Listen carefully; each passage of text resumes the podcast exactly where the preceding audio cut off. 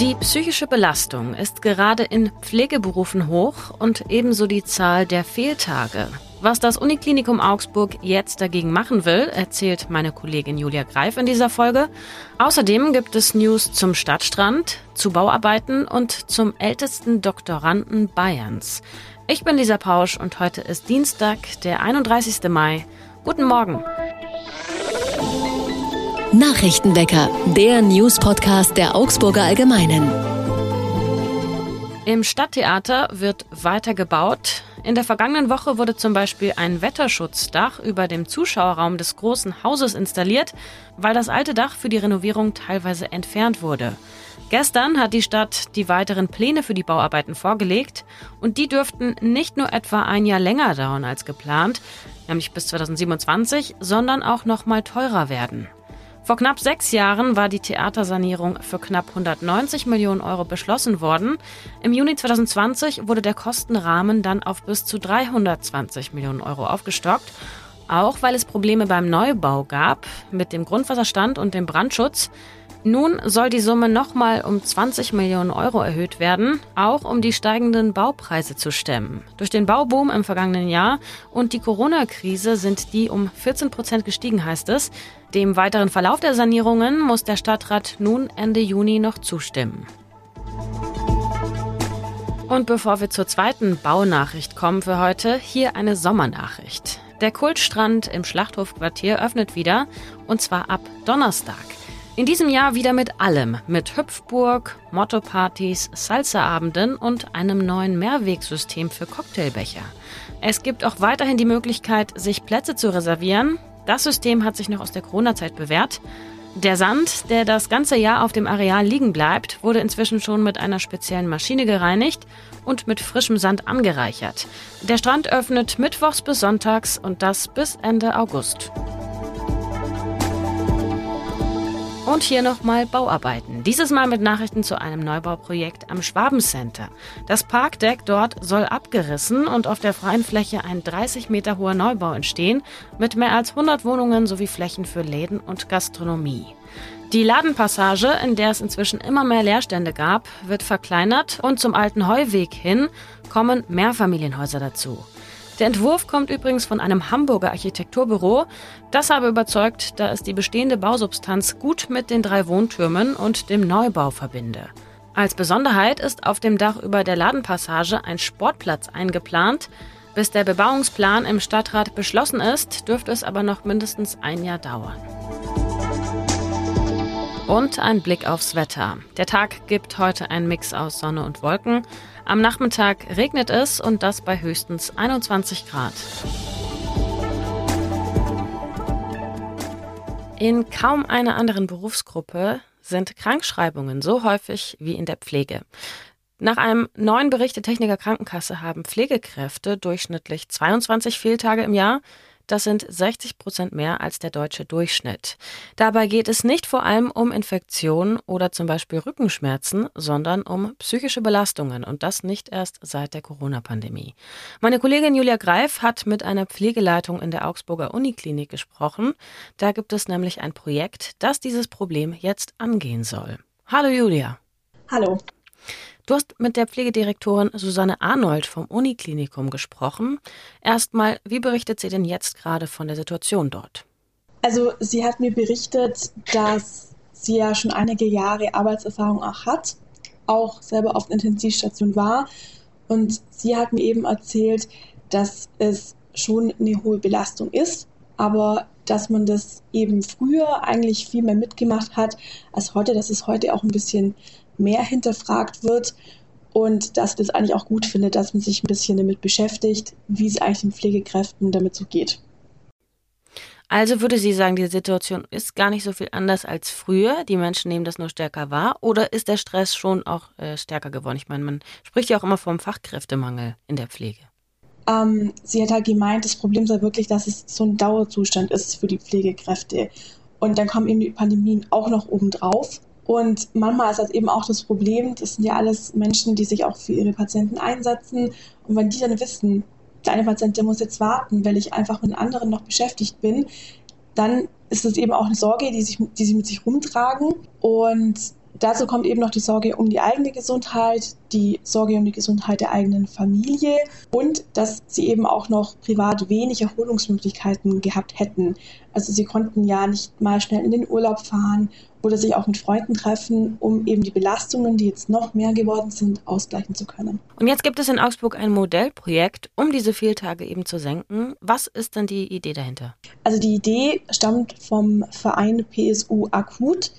Also PSU steht für psychosoziale Unterstützung und die Idee ist, dass Kollegen sich quasi selbst helfen.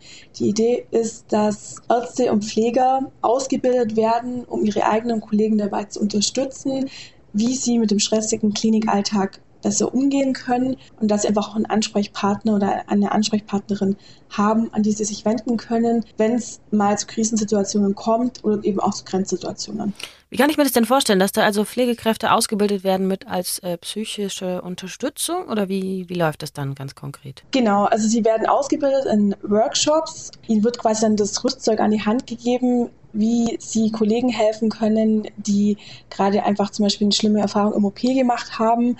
Das sind aber meistens auch genau die Kollegen, die eigentlich sowieso schon Ansprechpartner waren. Hat mir auch das Personal vom Klinikum erzählt.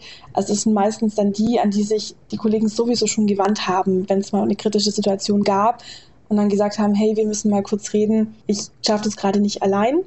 Und genau diese Menschen bekommen jetzt quasi das Rüstzeug an die Hand, dass sie ihren Kollegen noch besser helfen können, dass sie einfach ein bisschen so einen Werkzeugkasten dabei haben und das Ganze auch mit dem Plan machen können. Da stellen sich bei mir äh, direkt zwei Fragen. Das hört sich ein bisschen an, als wenn das Grundproblem nicht, also dass das Grundproblem eigentlich nicht angegangen wird, weil Pflegekräfte ja auch oft schlicht einfach unterbesetzt sind. Und wo soll dann die Zeit herkommen, dass man sich dann noch zusammensetzt? Also irgendwie nach Feierabend oder äh, wie ist da die, das Konzept? Mhm. Das habe ich mich auch gefragt. Da habe ich ein bisschen gestutzt bei dem Termin, als sie das Projekt vorgestellt haben. Aber das Uniklinikum hat mir versichert, dass es so viele Peers, also Peers sind die Menschen, die sie jetzt ausbilden, dann ausgebildet werden, dass quasi immer jemand da sei, der gerade Zeit hat, der auch aus einer anderen Abteilung sein kann, auch am Wochenende, auch ähm, nach Schichtdienst dann bereitsteht. Also die Antwort hat mich ein bisschen ratlos zurückgelassen, muss ich ehrlich sagen. Aber das ist eben der Plan, der das Klinik, das ist der Plan, den das Klinikum hat. Und noch ist es ja gar nicht komplett in die Praxis umgesetzt. Das sind ja erst die ersten, die da dabei sind. Und es werden jetzt ja immer mehr. Also es ist vielleicht noch ein bisschen abzuwarten, ob das dann in der Praxis auch wirklich so gut funktioniert. Aber es werden jetzt keine neuen Stellen dafür geschaffen, oder? Damit, damit eben diese Zeit frei ist. Ähm, nein, es sind wirklich die Menschen, die schon angestellt sind im Klinikum, die es dann noch zusätzlich machen. Und die Pflegedirektorin spricht auch von einem Kulturwandel in der Klinikwelt. Das habe ich in deinem Artikel gelesen. Was meint sie denn damit? Der Kulturwandel, von dem sie spricht, ist eigentlich, spricht man darüber, was man so erlebt im Klinikalltag. Also sie hat halt gemeint, früher war das einfach so, dass man einfach weitergearbeitet hat. Es musste auch einfach weitergehen. Und man hat da gar nicht so wirklich drüber gesprochen.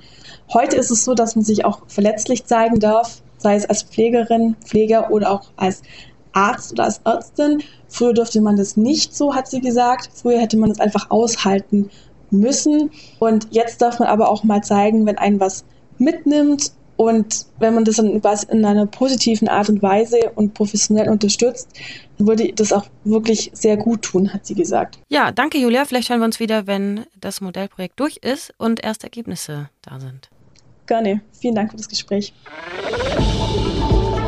Was sonst noch wichtig wird. Gestern hat die Technische Uni Kaiserslautern in München die Studie Starkregen und urbane Sturzfluten Agenda 2030 vorgestellt. Darin haben Forschende untersucht, welches Risiko bayerische Städte und Gemeinden haben, von einer Sturzflut betroffen zu sein. Infolge des Klimawandels werden Starkregenereignisse immer häufiger, doch gleichzeitig haben nur ein Bruchteil der über 2000 Gemeinden in Bayern bisher überhaupt Fördermittel zum Sturzflutmanagement beantragt. Außerdem fehlten Warnsysteme und Risikokarten, heißt es in der Studie. Es geht den Forschenden nicht nur um die großen Überschwemmungen, wie die zum Beispiel im vergangenen Sommer in Rheinland-Pfalz und Nordrhein-Westfalen, sondern auch um lokale Starkgewitter, wie etwa die Sturzflut 2016 im bayerischen Simbach am Inn, die große Schäden verursachen und immer wieder auch Todesopfer fordern. Die Expertinnen fordern, dass es auch in Deutschland Übungen für solche Überschwemmungsszenarien geben soll, ähnlich wie in Kalifornien oder Japan, und dass auch Hausbesitzerinnen besser vorsorgen, etwa mit Dachbegrünung, Regenbecken oder oberirdischen Sammelflächen sowie geschützten Kellereingängen und Lichtschächten. Oft verläuft unser Leben ja doch in Epochen oder Abschnitten. Also als junger Erwachsener kümmert man sich ähm, um seine Ausbildung oder hat seinen ersten Job. Dann irgendwann so in den 30ern kommen vielleicht Kinder dazu, vielleicht auch nicht. Und irgendwann so Richtung Ende 60 setzt man sich zur Ruhe und genießt dann seinen Lebensabend. Einen 77-jährigen Rentner aus Rödental bei München hat das Thema Altwerden und das in einem positiven Sinne so sehr beschäftigt, dass er sich damit wissenschaftlich auseinandersetzen wollte. Er befragte mehrere ältere Menschen zum Altwerden und schrieb fünf Jahre lang an seiner Doktorarbeit. Sein Fazit: Fürs gute Altern brauche es vor allem emotionale Intelligenz, sagt er, Anpassungsfähigkeit und Widerstandskraft und zufriedener im Alter sei, wer sich keine falschen Vorstellungen vom Alter mache und gut mit Rückschlägen, Schmerzen oder Gefühlen umgehen kann. Und mit dieser Doktorarbeit wurde der Mann zum ältesten Doktoranden in Bayern. Sonst liegt das äh, Durchschnittsalter für Doktorarbeiten nämlich bei 32 Jahren. Ist doch irgendwie ermutigend. Und damit der Abschluss von diesem Nachrichtenwecker. Wenn ihr uns eine Nachricht schreiben wollt mit Kritik oder einfach nur netten Worten, dann könnt ihr das jederzeit tun unter nachrichtenwecker.augsburger-allgemeine.de. Ich bin Lisa Pausch, sage Tschüss, bis bald und Ahoi. Nachrichtenwecker ist ein Podcast der Augsburger Allgemeinen. Alles, was in Augsburg wichtig ist, findet ihr auch in den Show Notes und auf augsburger-allgemeine.de.